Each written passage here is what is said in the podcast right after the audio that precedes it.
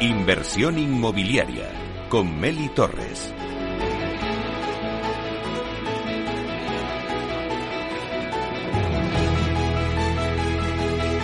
Bueno, pues ahora en la entrevista de la semana vamos a contar con David García, que es eh, presidente de la Asociación Madrid Capital Mundial de la Construcción, Ingeniería y Arquitectura. Y es que si la semana pasada os contamos el proyecto que ha puesto en marcha la Comunidad de Madrid, no sé si os, acordáis, InnoLab, un laboratorio de innovación en el campo de soluciones urbanas con el fin de atraer talento y proyectos creativos a Madrid Nuevo Norte, pues bueno, hoy y entonces le hacíamos una entrevista a, José Luis Moreno, director de la oficina de Madrid Nuevo Norte en la, en la Comunidad Autónoma de Madrid.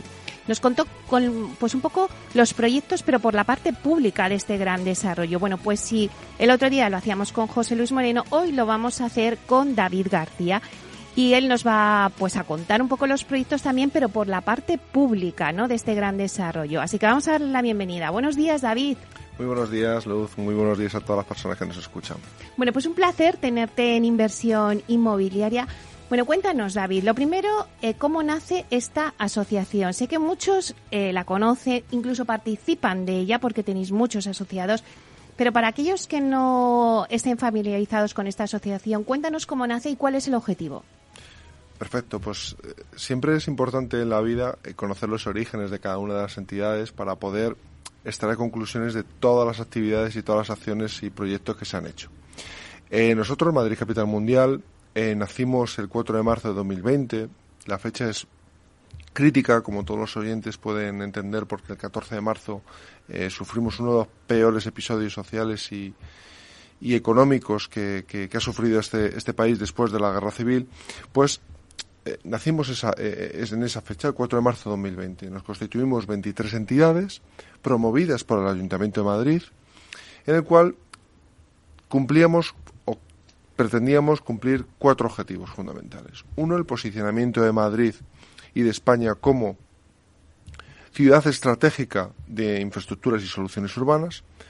Dos, posicionamiento de la ciudad de Madrid como marca Madrid, al igual que tiene Londres, París y Berlín, pues un posicionamiento internacional de la marca Madrid, cuyos resultados se está viendo y todos los ciudadanos y ciudadanos lo pueden comprobar, se está viendo que la marca Madrid es pujante, es fuerte y está liderando el panorama internacional con una serie de adjetivos calificativos muy positivos.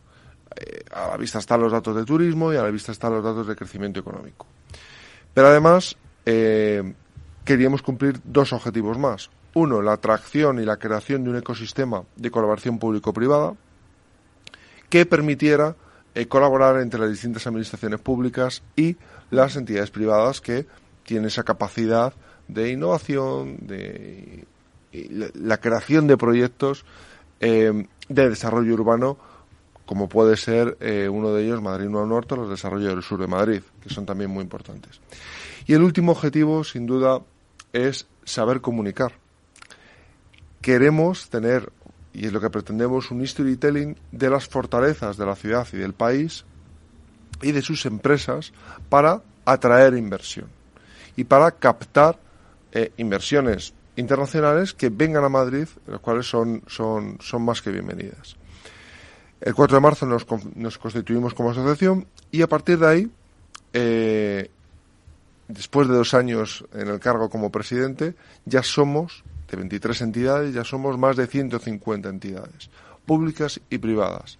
Sin duda es un caso de éxito. Tenemos al Ministerio de Transición Ecológica, tenemos al Ministerio de Transportes, tenemos a la Administración Pública Autonómica, la Comunidad de Madrid, como no puede ser de otra forma, tenemos al Ayuntamiento como promotor de esta asociación y además una serie de empresas, más de, más de 100 empresas, que no solo se dedican al mundo de las infraestructuras, sino que hemos creado un ecosistema que nos permite aglutinar múltiples actividades, bancos, universidades para la atracción del talento, eh, constructoras, ingenierías, estudio de arquitectura, fondos de inversión, eh, empresas certificadoras, empresas energéticas, sistemas financieros, empresas financieras. Es decir, tenemos un ecosistema proclive a trabajar en ese marco de colaboración público-privada.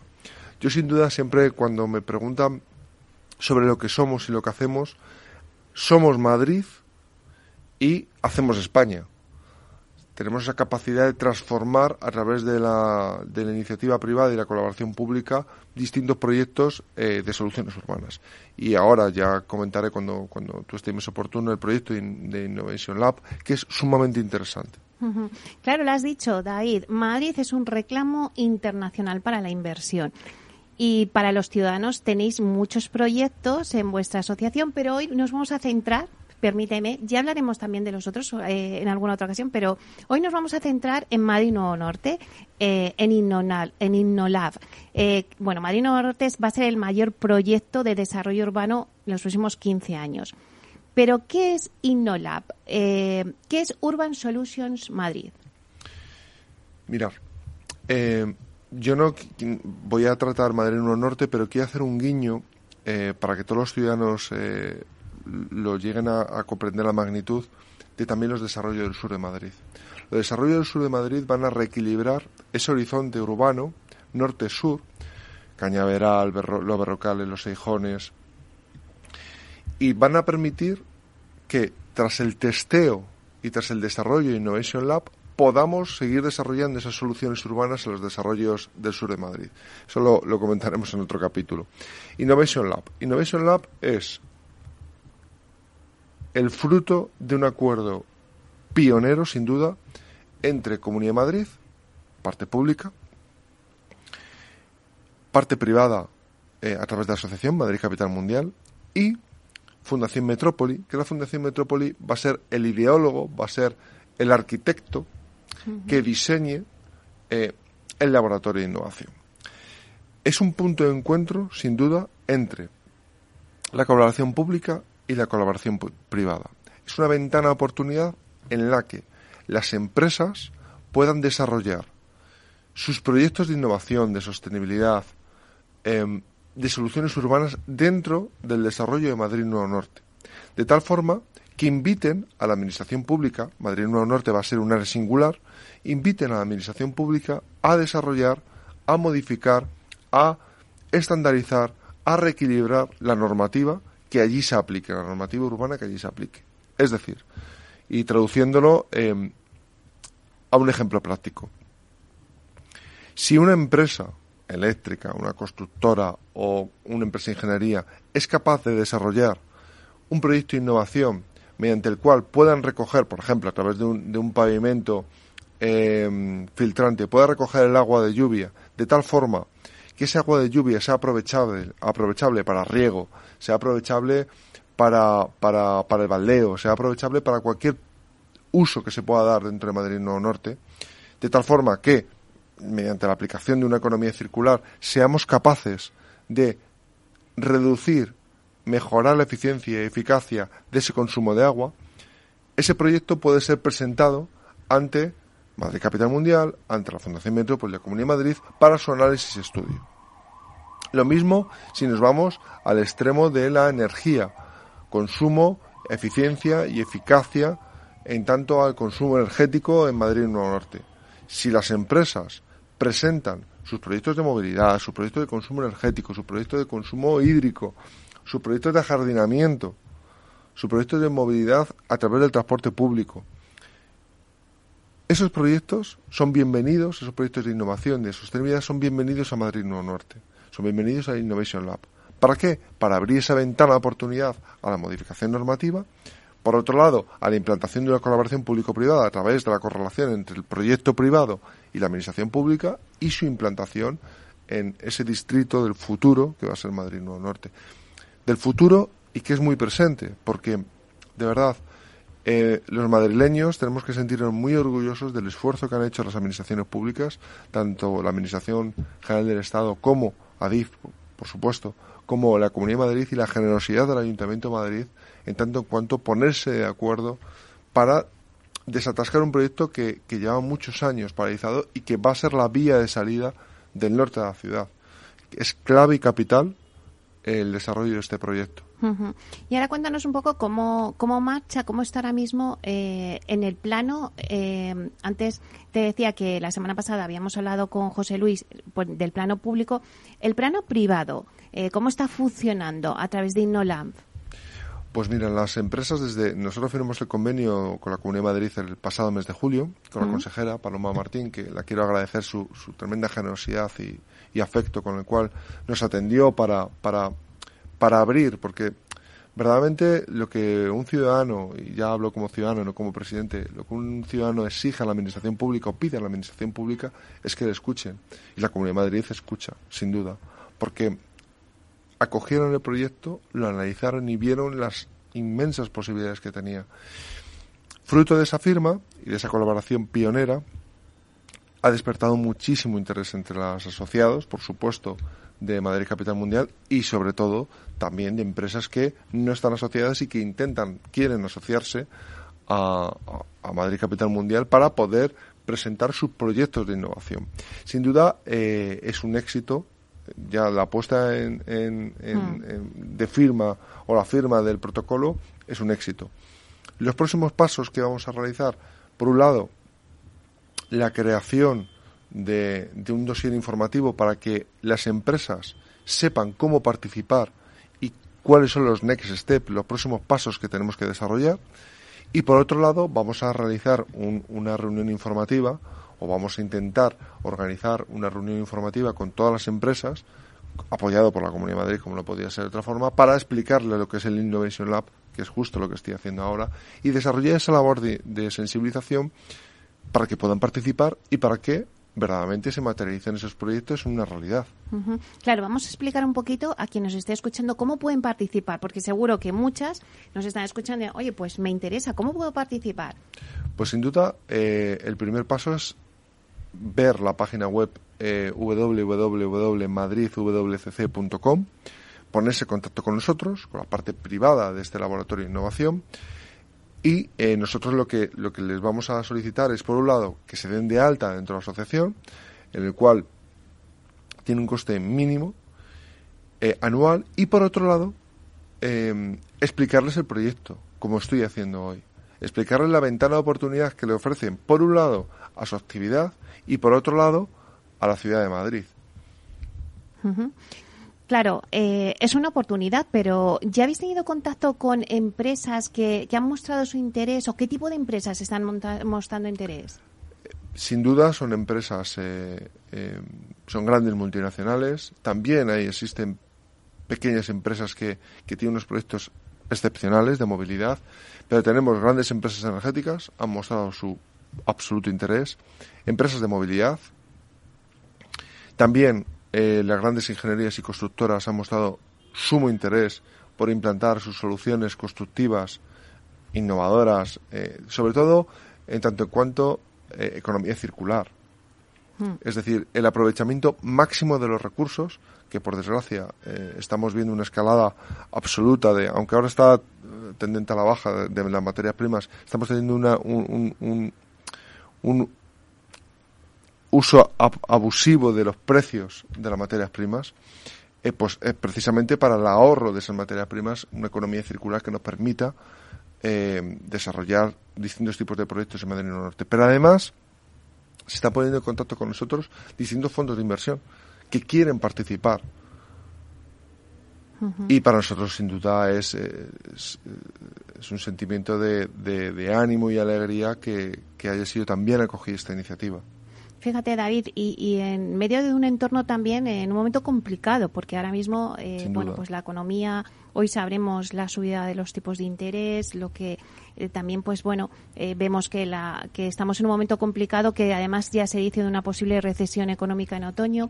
No sé si esto puede afectar también un poco al, al bueno, pues a los fondos de inversión, a los inversores en general, como me estabas diciendo, que puedan decir, bueno, vamos a ver, ¿no? Y, pensarlo más. Ya no te digo mm, no hacer operaciones, sino pensárselo más. O sea, ¿veis que puede haber unos retrasos o que la gente de los inversores están retrayendo un poco ante esa posible recesión?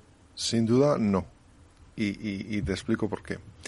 Eh, Madrid, voy a retratarme un poquito más, más atrás. Em, el inversor el fondo privado, em, el que tiene el capital es, eh, tiene adversión al riesgo.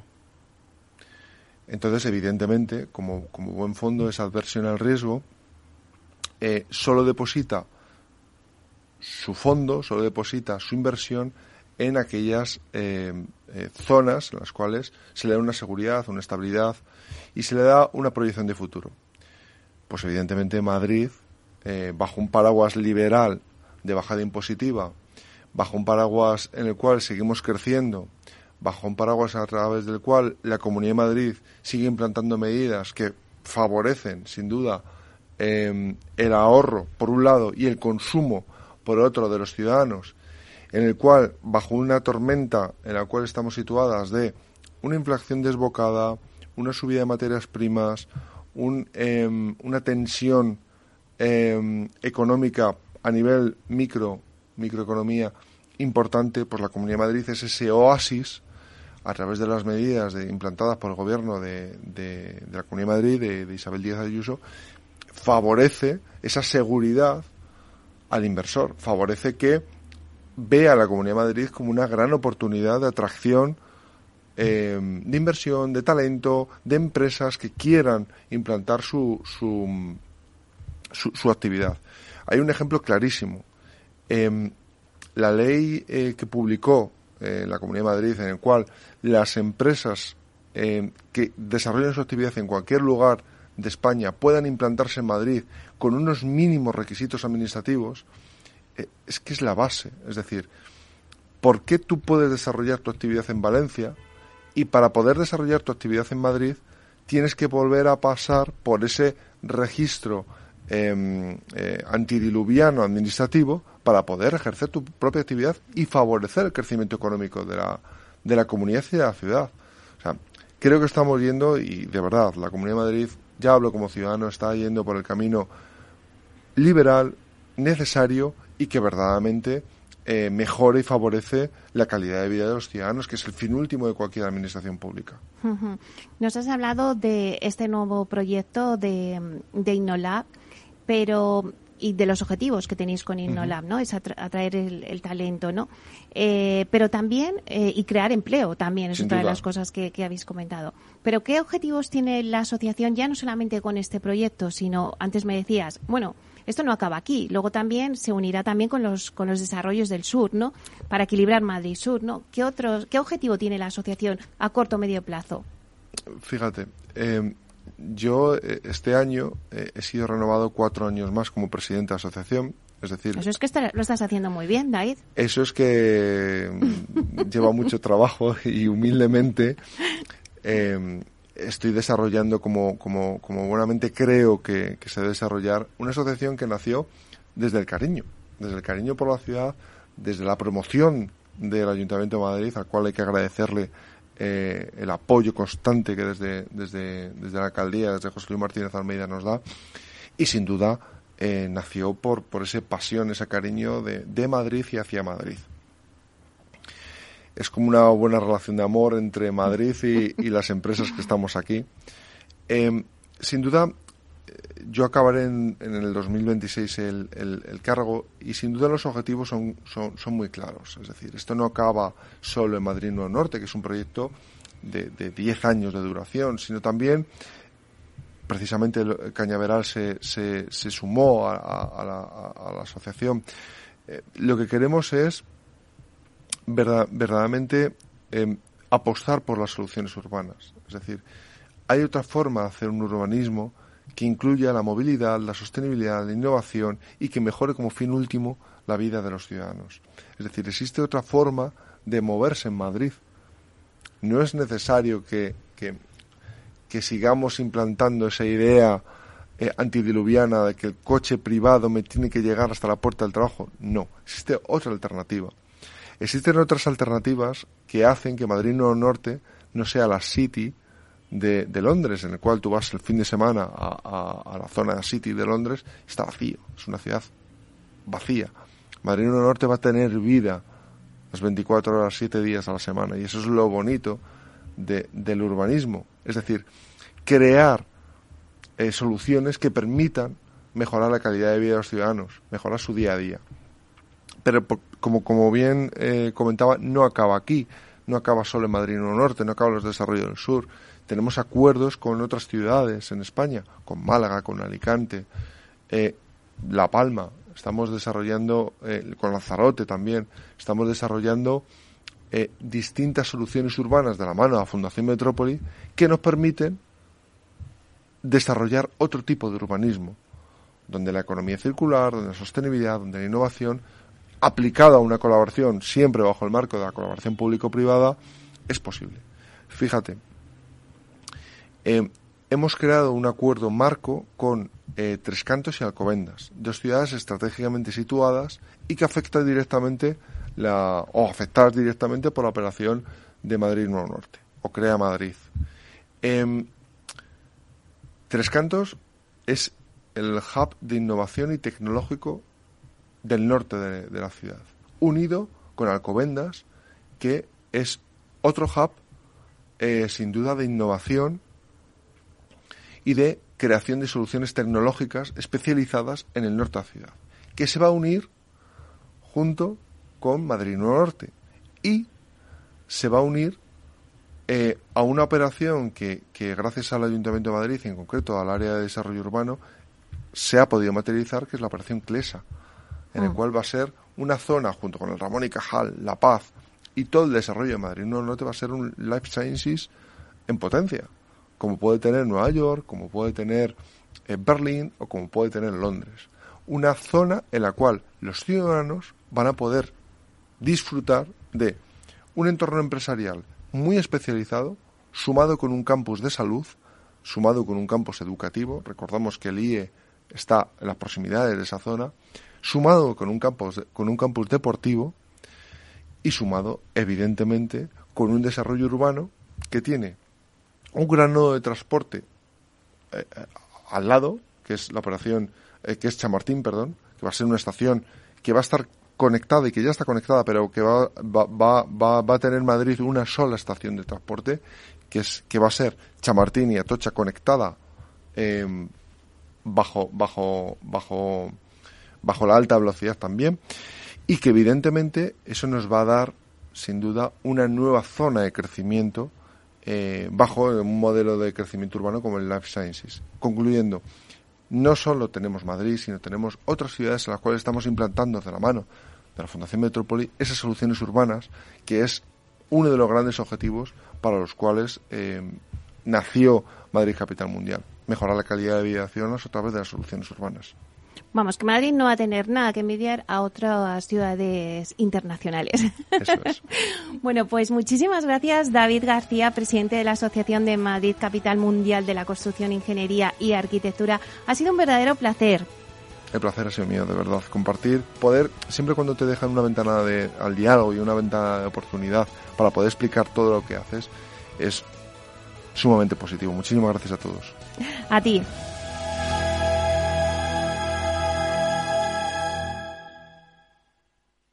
¿Preparados para una vuelta al cole más fácil? Disfruta en el corte inglés de los mejores servicios. Cita previa, forrado de libros, facilidades de entrega y además, hasta el 30 de septiembre, 10% de regalo en la vuelta al cole para próximas compras de alimentación, moda, papelería. Haz que la vuelta al cole sea una cosa de niños. Consulta condiciones. En tienda web y app de El corte inglés.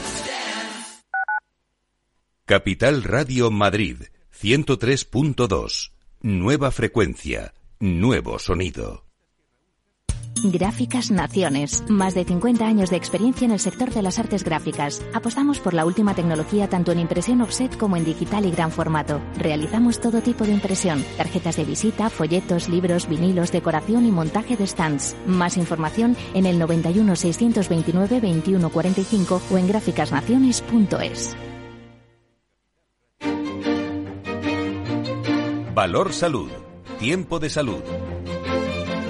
Su actualidad, sus personas, sus empresas. Todos los viernes a las 10 de la mañana en Capital Radio, con Francisco García Cabello. Capital Radio, la genuina radio económica.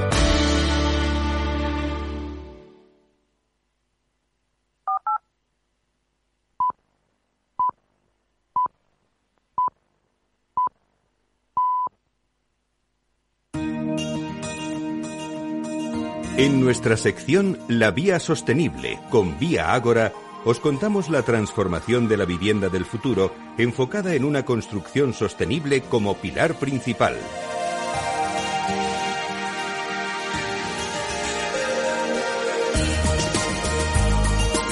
Bueno, pues hoy en La Vía Sostenible os vamos a hablar de la industria 4.0 y es que esta industria supone una nueva revolución que combina técnicas avanzadas de producción que se integran en las empresas, las personas y los activos. Esta revolución está marcada por la aparición de nuevas tecnologías como la robótica, la analítica, la inteligencia artificial o el Internet de las Cosas, entre otras.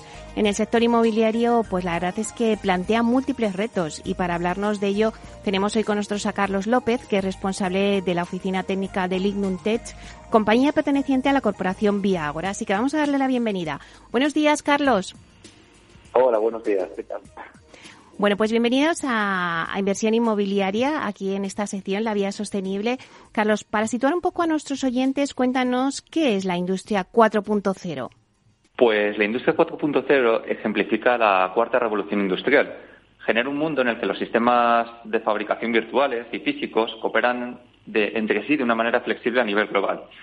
Para poner en contexto anteriormente, pues tuvimos ya tres revoluciones industriales, tres movimientos que fueron la aplicación del vapor a la producción mecánica, la producción masiva basada en la electricidad y el comienzo de la programación de las máquinas. Actualmente surgen las fábricas inteligentes y la gestión online en la producción. Estamos al borde de una revolución tecnológica que modificará la forma en la que vivimos, trabajamos y nos relacionamos. En una escala de alcance y complejidad, la transformación será diferente a cualquier cosa que el género humano haya experimentado antes y efectivamente lo está haciendo por tres motivos que ponen de acuerdo a los expertos, que son la velocidad, el alcance y su impacto sin precedentes. Para aterrizarlo eh, a, nivel, a nivel individual, la industria 4.0 tratamos la revolución en la que nos hallamos inmersos. Una revolución que implica desarrollar técnicas de fabricación y producción y la implementación de procesos de tecnología inteligente en nuestro día a día. Sin embargo, mm, no consiste solo en sistemas inteligentes y conectados. Estas nuevas técnicas no podemos definirlas exclusivamente, mm, como se ha hecho comúnmente, con la inteligencia artificial, pues abarcan diferentes sectores y temáticas. Así, por ejemplo, tenemos la inteligencia artificial, las tecnologías cognitivas, la robótica o el Internet de las Cosas. Su alcance es mucho más amplio y va desde la secuenciación genética hasta la nanotecnología, las energías renovables o la computación cuántica y es la fusión de estas tecnologías y su interacción a través de los dominios físicos, digitales y biológicos lo que hace que la cuarta revolución industrial sea completamente diferente a las anteriores. Bueno, pero Carlos, ¿y qué cambios va a experimentar el inmobiliario con esta revolución, esta industria 4.0? ¿Está preparado el sector? Claro, eh, lo importante es separar lo que es la industria 4.0 del sector inmobiliario, es decir, en un primer momento, para aterrizarlo, hemos hablado de lo que es la industria 4.0, que abarca muchísimo, pero dentro de esta revolución y todos los cambios que conlleva, es importante destacar que no todos los sectores podrán implementar a la misma velocidad y, desde luego, no pueden incorporar todas las tecnologías. No es implementar por implementar y forzar el cambio, que no evolución es cada empresa debe identificar en el sector qué tecnologías le son más útiles y afines para lo que queremos conseguir. Es decir, en este sector tenemos promotores, constructores, fabricantes, estudios y cada uno va a necesitar tecnologías diferentes para, para aplicar a su empresa. Y lo importante es que cada empresa sea capaz de comunicar sus tecnologías con el resto de agentes del sector. Tienes que definir claramente las necesidades en este momento a corto y largo plazo y eso quiere decir que las acciones que tomemos ahora no serán definitivas, y mucho menos las que serán óptimas a largo plazo. Procedemos de un sector inmovilista, y eso todos lo sabemos, que con excepciones ha trabajado y construido viviendas de la misma forma casi durante el último siglo. En cambio, lo que estamos viendo poco a poco es que cada vez son más los agentes, ya digo, promotores, constructores, es decir, los diferentes agentes de la cadena que apuestan por incorporar, incorporar nuevas tecnologías de proceso, producción, coordinación y ejecución de sus obras. Claro, eh, Carlos, eh, tú eres responsable de la oficina técnica de Lignum Tech, compañía perteneciente a la corporación Vía Agora. Lignum Tech inaugura a finales de este mes ¿no? su nueva planta robotizada. Pero, ¿qué características tiene y qué innovaciones eh, se van a implementar? Bueno, pues referente a lo que hablábamos antes, es importante destacar que en un primer momento, antes de la creación incluso de Lignum Tech, la corporación Vía Agora analizó el futuro a futuro los problemas a los que se debe encontrar. ella misma y el propio sector. Problemas que estamos viendo actualmente, como puede ser el encarecimiento de los materiales, los rendimientos o la disponibilidad de mano de obra. Ahí es cuando surge Lignuntech realmente y su línea robotizada. Se trata básicamente de una línea de fabricación de fachadas en dinámico, es decir, las diferentes unidades o módulos de fachada pasan a través de una serie de estaciones dispuestas en línea, básicamente como, puede ser una línea de, automóvil. Son cada una de estas fases las que ejecuta una acción en particular, pues puede ser el corte, el cepillado, el atornillado, y aparte de las características que ya hemos hablado, generales que implementa la industrialización, este tipo de líneas de robotización específicamente aportan una precisión, ya que se trata de una línea robotizada que trabaja de forma similar eh, a las de ingeniería, como las de automóviles. Es decir, dichas estaciones requieren de una precisión mayor, llegando incluso a las décimas de milímetro. La velocidad, ya que trabajan de forma paralela, la, precisión va asociada a la velocidad de diseño y fabricación, pudiendo producir paneles, en este caso, cada 20 minutos. La ausencia de posventa, indudablemente relacionada también a, los dos temas anteriores. Es decir, tener todos los operarios de todos los oficios agrupados en fábrica hace que el control de calidad de ejecución sea mucho más estricto. La ausencia de medios auxiliares y acopios en obra, debido a que la fachada producida por esta línea apenas produce residuos en fábrica y nulos en obra, llegan completamente terminados. Esto hace que no precise de espacio de acopios, salvo del útil o del peinedizado, por ejemplo, ni de trabajos desde el exterior, por lo que tampoco necesitan andamios. Y por último, el solapamiento de las fases de construcción, debido a que con estos rendimientos y trabajando fuera de la obra podemos avanzar en paralelo a fases en las que in situ jamás podríamos hacerlo, como puede ser la ejecución de la estructura.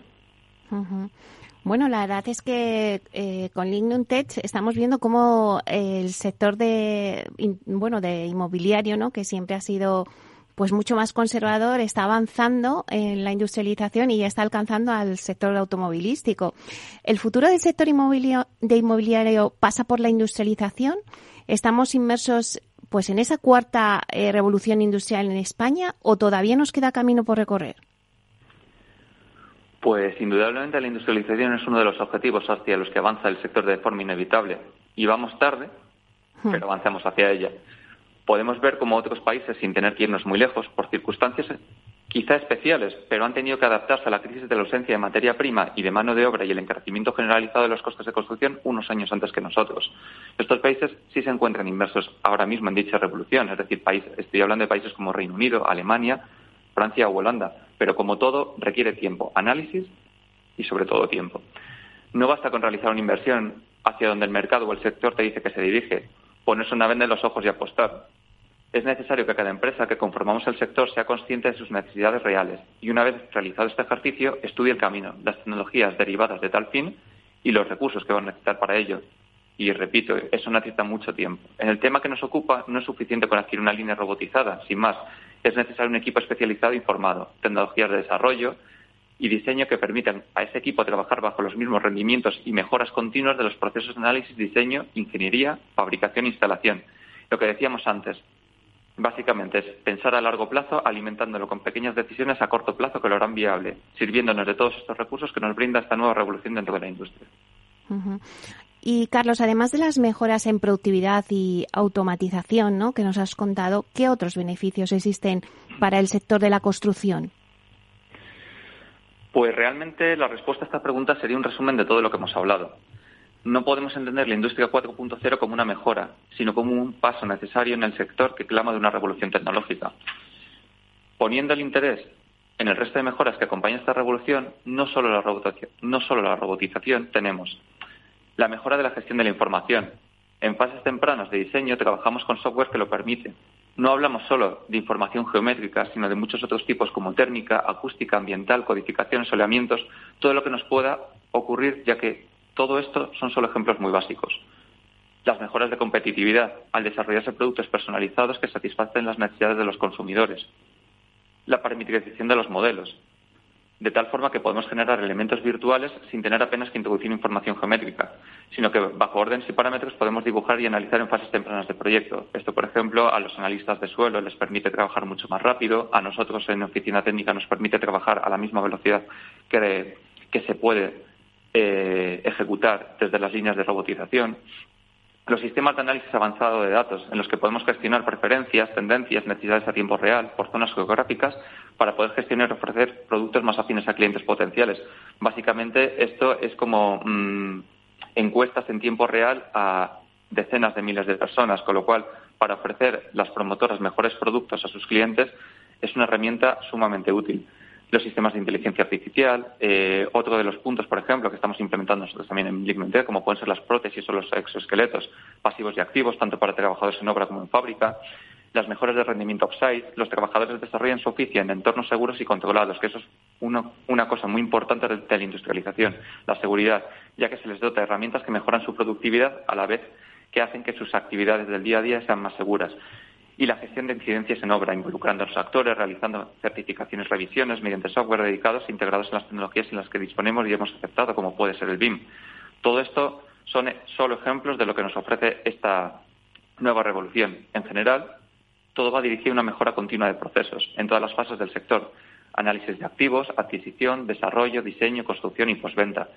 Se analizan sus necesidades, procesos y funcionamiento interno, sirviéndose de las herramientas que nos ofrece esta industria 4.0 para hacerlo más eficiente, competitivo y fiable. Bueno, pues muchísimas gracias. Carlos López, responsable de Oficina Técnica de Lignum Tech, compañía perteneciente a la corporación Vía Ahora. Gracias por contarnos pues qué es eso de la industria 4.0 y qué beneficios ¿no? y mejoras en productividad y automatización existen en el sector de la construcción. Un placer. Un placer. Un saludo.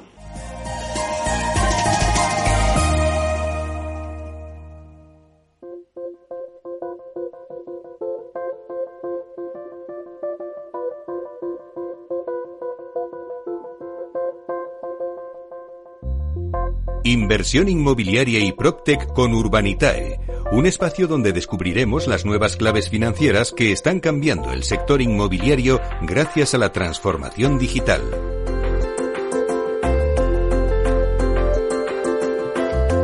Bueno, pues toca ahora nuestro espacio de inversión inmobiliaria de la mano de Urbanitae, donde vamos a profundizar en las claves financieras que nos ofrece el mercado de la inversión inmobiliaria. Y para ello contamos con la presencia de Diego Bestar, consejero delegado de Urbanitae. Vamos a darle la bienvenida. Buenos días, Diego. Buenos días, Meli, ¿cómo estás? Bueno, contamos contigo una semana más para hablar, en este caso, de la inversión inmobiliaria. Bueno, la verdad es que fíjate que anda revuelto el tema. Estamos pendientes de ver la subida de los tipos de interés que va a hacer el, el BCE, el Banco Central, que todavía no se sabe, pero bueno, eh, vamos a hablar un poquito de la inversión y cómo afecta también al, sector de la vivienda. La Asociación Española de Personal Shopper Inmobiliario, eh, bueno, pues asegura que la inversión se mantiene en las principales ciudades de España pese al encarecimiento de la vivienda. Bueno, pues eh, es verdad que la patronal estima que va a haber un aumento de los precios de hasta el 5% en 2023 como consecuencia de esta inflación y de la subida de los tipos de interés que tenemos. Pero claro, yo te pregunto a ti, no sé si podríamos decir que el inmobiliario y en especial la vivienda, ¿no? Eh, bueno, pues va a seguir siendo valor refugio para los inversores o dentro de este entorno económico que tenemos ahora mismo, pues se va a ver resentida si hay una recesión en la economía. Pues Meli, yo creo que la tónica general para los próximos meses nos espera, nos espera a ti y a mí hablar mucho de, del monotema que va a ser eh, la inflación. Y, y, en este espacio eh, lo que nos ocupa es hablar de la inversión inmobiliaria y, y yo creo, sin ser la bruja Lola, pero creo que vamos a hablar mucho de, del sector inmobiliario como protector de, de, los capitales frente a la inflación, ¿no? En este estudio que hace, que hace la EPSI, pues básicamente constatan ¿no? que, que, los inversores van a continuar muy presentes en, en, el sector, sobre todo en el sector residencial. Al final, estructuralmente lo venimos hablando ya varios años. Eh, hay, hay, mucha demanda de, de, activos en alquiler, eh, poca oferta. Y esto al final, pues eh, los activos en alquiler siempre han sido el, el valor refugio por excelencia para, para, para los ciclos eh, inflacionarios como en el que estamos, ¿no? Entonces, básicamente, APSI eh, resalta en su informe que, el comprador se está decantando por comprar vivienda y ponerla en alquiler y, así pues evitar el perder, el poder adquisitivo debido a la inflación que estamos viviendo, ¿no? Curiosamente, bueno, eh, no curiosamente, al final es, es, es eh, suele verse esta misma tónica en, otros momentos de, boom, pero bueno, las zonas más demandadas son las zonas costeras, que tienen un atractivo muy, muy potente para, para el resto de europeos y, y, las principales ciudades. Y hacen hincapié en su estudio en, en, Barcelona.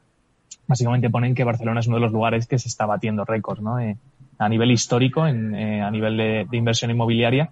y en concreto en barrios como Pedralbes, el ensanche derecho, Poblenou, que parece que hay ahora un boom ahí en esas zonas eh, muy potente. Y a EPSI se, atreve a, ejercer de Lula y de sacar su, su bola de cristal y augurar un aumento de, los precios del sector inmobiliario en alrededor de un 5% para el 2023. Así que nada, como siempre lo seguiremos muy de cerca a ver si se, si se cumplen sus predicciones. También si, si vemos otros, otros informes, por ejemplo, el último observatorio de AEDAS, eh, donde, bueno, pues hay datos donde la adquisición de una casa como inversión, eh, pues la verdad es que cada vez va en alza, precisamente, y, y, en el estudio lo ponen como el segundo gran motivo de compra, tan solo por detrás de la necesidad de residir en un inmueble más grande. Como vemos desde AEDAS, también constatan que cada vez son más los interesados en adquirir una vivienda como sistema de donde rentabilizar ¿no? sus ahorros ante una situación en la que bueno pues los precios generales el IPC no dejan de subir. Eh, bueno pues no sé si tú también compartes esa misma opinión o si tienes más detalles no de, estos datos que arroja este observatorio que hace Aidas Homes. Sí, a ver, por, por eh, definir un poco el, observatorio, pues AEDAS eh, lleva ya no sé cuánto tiempo, pero llevan un tiempo ya haciendo eh, un estudio en el que hacen pues unas 3.000 entrevistas a personas en España de entre 25 y 65 años para tantear un poco pues el apetito eh, comprador de, en el sector en el sector residencial. Y bueno pues además es una gran promotora de nuestro país y pues estas encuestas le sirven también para ver un poco por dónde van los tiros no de cara a los a los siguientes meses. En este caso eh, han sacado un dato curioso no y el, el último informe que hicieron eh, fue de diciembre del 2021 y en ese informe eh, el 12% de los, eh, de los encuestados dijeron que estaban eh, buscando algún, alguna vivienda para comprar como inversión. Pues seis meses después, es decir, en el informe que, cuyas respuestas acaban de publicar, hemos pasado del 12% de interesados al 15% de interesados. Y hablamos de 3.000 entrevistas. O sea, esto no es preguntarle a cinco amigos, hmm. sino preguntarle a muchas personas. O sea que, sin duda, se está viendo que, que hay más apetito inversor eh, incluso con las subidas de precio que ha habido. Eh, y es un poco por lo que hemos eh, empezado comentando, ¿no? que al final pues la incertidumbre geopolítica, económica, la inflación tal y cual hace que, el sector inmobiliario pues tenga un, valor refugio muy potente ante la inflación y ante la incertidumbre de los mercados. Por otro lado, pues el, último informe del Banco de España indica que el ahorro de las familias está en máximos históricos, es decir, la gente tiene más dinero que nunca metida en los bancos, se estima que es alrededor de un billón de euros, eh, metida en los bancos rentando al 0% o al 0,003, lo que, lo que den las cuentas eh, remuneradas, que va a ser muy poquito, eh, y con una inflación superior al, al, al 5%, con lo cual aquí hay que movilizar el dinero, hay que invertirlo en algo que dé tranquilidad y de seguridad ante la inflación y, y, lógicamente pues el apetito inversor ha pasado en seis meses de 12 al 15 y probablemente en los próximos seis pase del 15 al 20, o sea que no, no sería de, de, no sería sorprendente. Fíjate, eh, Diego, en, eh, bueno, pues al final son las cifras, ¿no? Y los datos los que nos dicen eh, la información, pero en un momento en el que, aunque las, eh, las familias tengan ahorrado muchísimo dinero, pero estamos en un momento en donde suben los tipos de interés, o sea que suben las hipotecas, eh, eh, también suben los precios del alquiler, sube la cesta de la compra, sube la gasolina, sube los precios de la luz. En este momento de, de subidas, a pesar de todo, eh, la gente eh, sigue apostando por invertir en vivienda. Sí, claro, al final eh, hay que tener un poco la, a veces tampoco hay que hacer muchos estudios ni muchos números para entender por qué ocurren las cosas, ¿no? Si es cuestión de, de ponerse en el lugar de, de, cualquiera y todos somos ciudadanos y entendemos un poco la psicología de esto, ¿no? Al final, si tú tienes incertidumbre qué puede llegar a pasar eh, en los próximos 12 meses por todo lo que se está moviendo todo, lo vimos en el COVID, ¿no? Al final en el COVID, pues la gente lo quiso forrar ante la incertidumbre de qué va a pasar. No sé si voy a poder seguir trabajando dentro de tres meses porque igual el mundo se va, se va al garete. Pues voy a ahorrar, voy a ahorrar, voy a dejar de gastar tanto. Eh, y, bueno, pues ante la incertidumbre económica, la gente lo que tiende a hacer es ahorrar. ¿Y dónde ahorra? Pues suele, lo, primero es dejarlo en el banco, ¿no? Y a partir de ahí, cuando vayas a, ya vas acumulando algo de, capital, dices, oye, pues si hay una inflación que me está comiendo el poder adquisitivo de estos ahorros que tengo, vamos a invertirlo en algo, ¿no? Eh, y cuál es la inversión tradicional por excelencia cuando hay, cuando hay eh, ciclos económicos de incertidumbre, pues es el, el, la inversión probablemente más, más conocida y más, eh, una de las más seguras, ¿no? Que puede ser el inmobiliario. O sea que, sin lugar a dudas, Meli, eh, hay más ahorro que nunca en las cuentas. Eh, el Banco de España mismo lo ha dicho, ¿no? rozando el billón de euros, que es una cantidad que ya cuesta entender. pues todo eso hay que movilizarlo porque si no, estás perdiendo entre el 8 y el 10% de, del valor de tus ahorros durante ese tiempo, ¿no? Y con un billón de, de euros en las cuentas es mucho dinero de pérdida eh, si no se si no se invierte en algo. Y además es que no sé si estás de acuerdo conmigo, eh, Diego, que antes sí que es verdad que, que bueno, pues si nos remontamos al 2008 cuando la crisis anterior, pues el sector inmobiliario, eh, bueno, pues era casi todo promoción, o sea, pero ahora ya se han, hay nuevas fórmulas, ¿no? Pues está el Bilturren que ha nacido nuevo, eh, estas los coliving, las residencias de estudiantes, las residencias senior, quiere decir que hay una gama de un montón de productos alrededor del residencial, donde por ejemplo, pues el Bilturren eh, ha sido, bueno, pues yo creo que la apuesta, ¿no? De, del año para los inversores.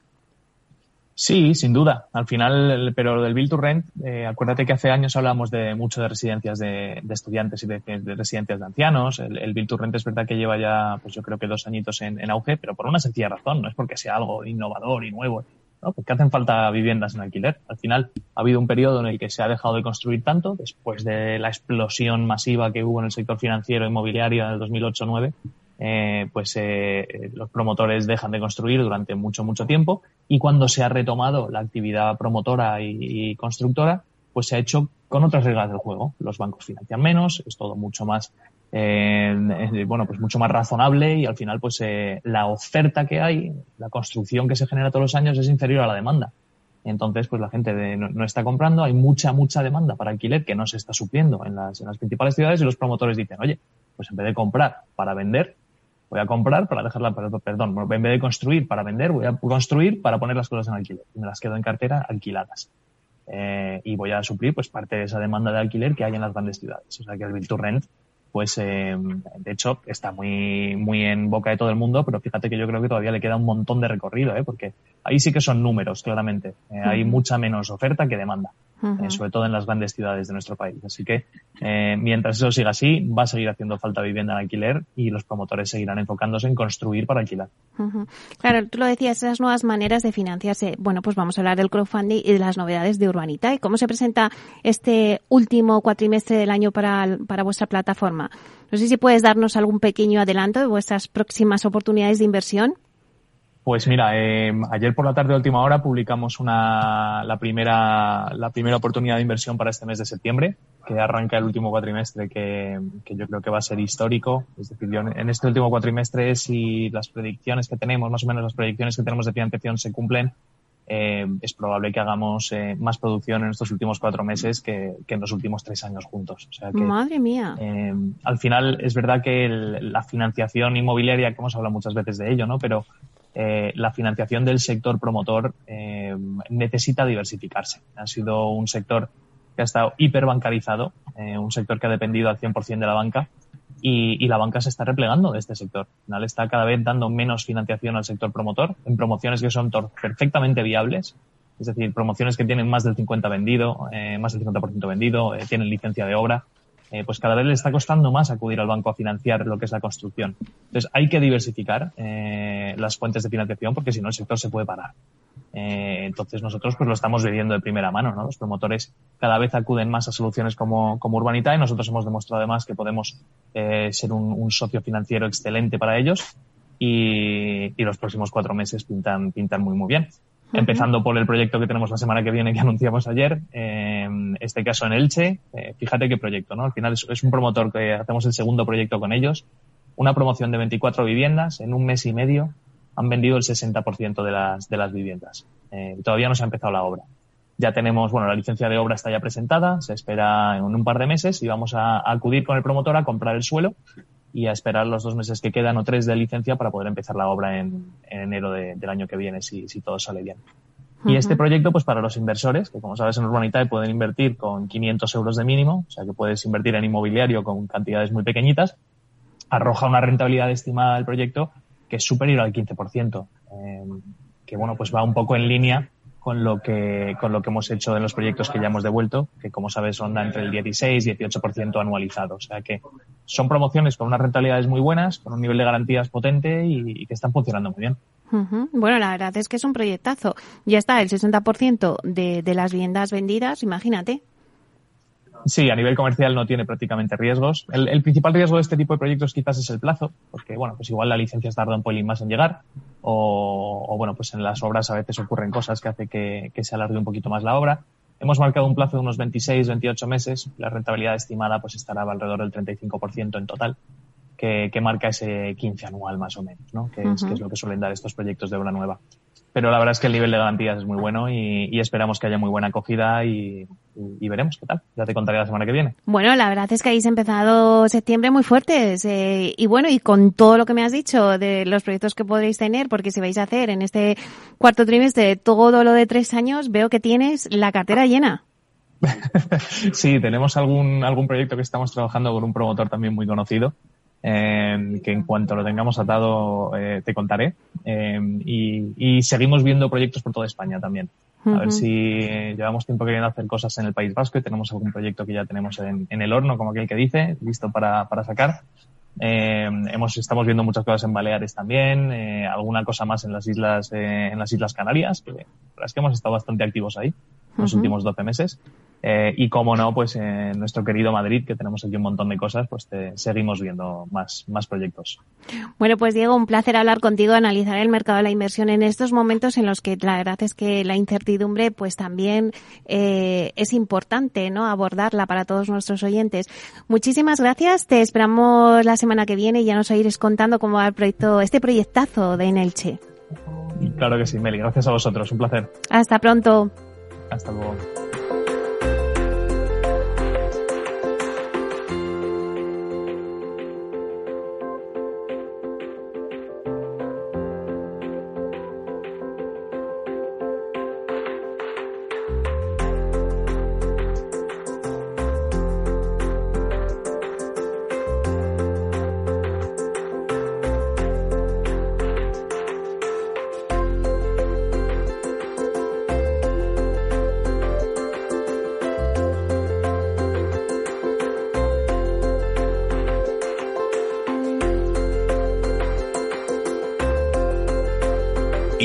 Inmobiliaria con Meli Torres.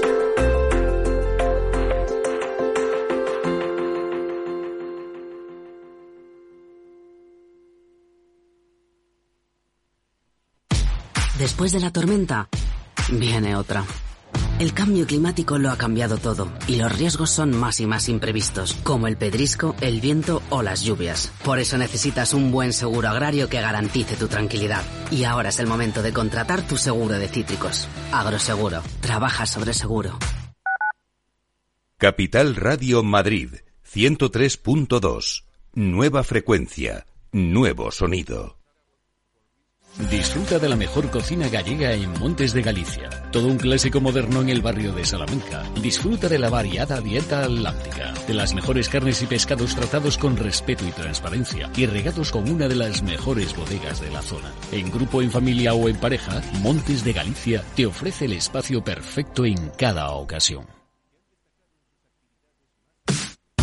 Los viernes en Capital Radio te proponemos descubrir y comprender las estrategias de empresas con éxito que servirán de inspiración y ejemplo para la tuya. Escucha Metaempresas, un programa presentado por Andrés Arenas con la presencia y los consejos de expertos en distintas áreas y profesores de reconocida trayectoria. Todos los viernes a las siete y media de la tarde, Metaempresas, Capital Radio. Esto te estás perdiendo si no escuchas a Luis Vicente Muñoz en Capital, La Bolsa y la Vida. Antonio Garamendi, presidente de la COE. Habría que evaluar, eh, y para eso también está la mesa, nos podríamos sentar, me da igual si hubiera que cambiar la ley, un salario mínimo que se acogiera o que se acoplara eh, a cada uno de los territorios de este país, porque la realidad es que la propia negociación colectiva también va en función de esos territorios. Es diferente cuando vemos el convenio del metal, por ejemplo, pues de Vizcaya, es muy diferente al convenio del metal de otra provincia, e incluso del propio País Vasco. Y yo creo que esa es la realidad eh, y es por eso por lo que estamos diciendo este tema. No te confundas. Capital, la bolsa y la vida con Luis Vicente Muñoz, el original.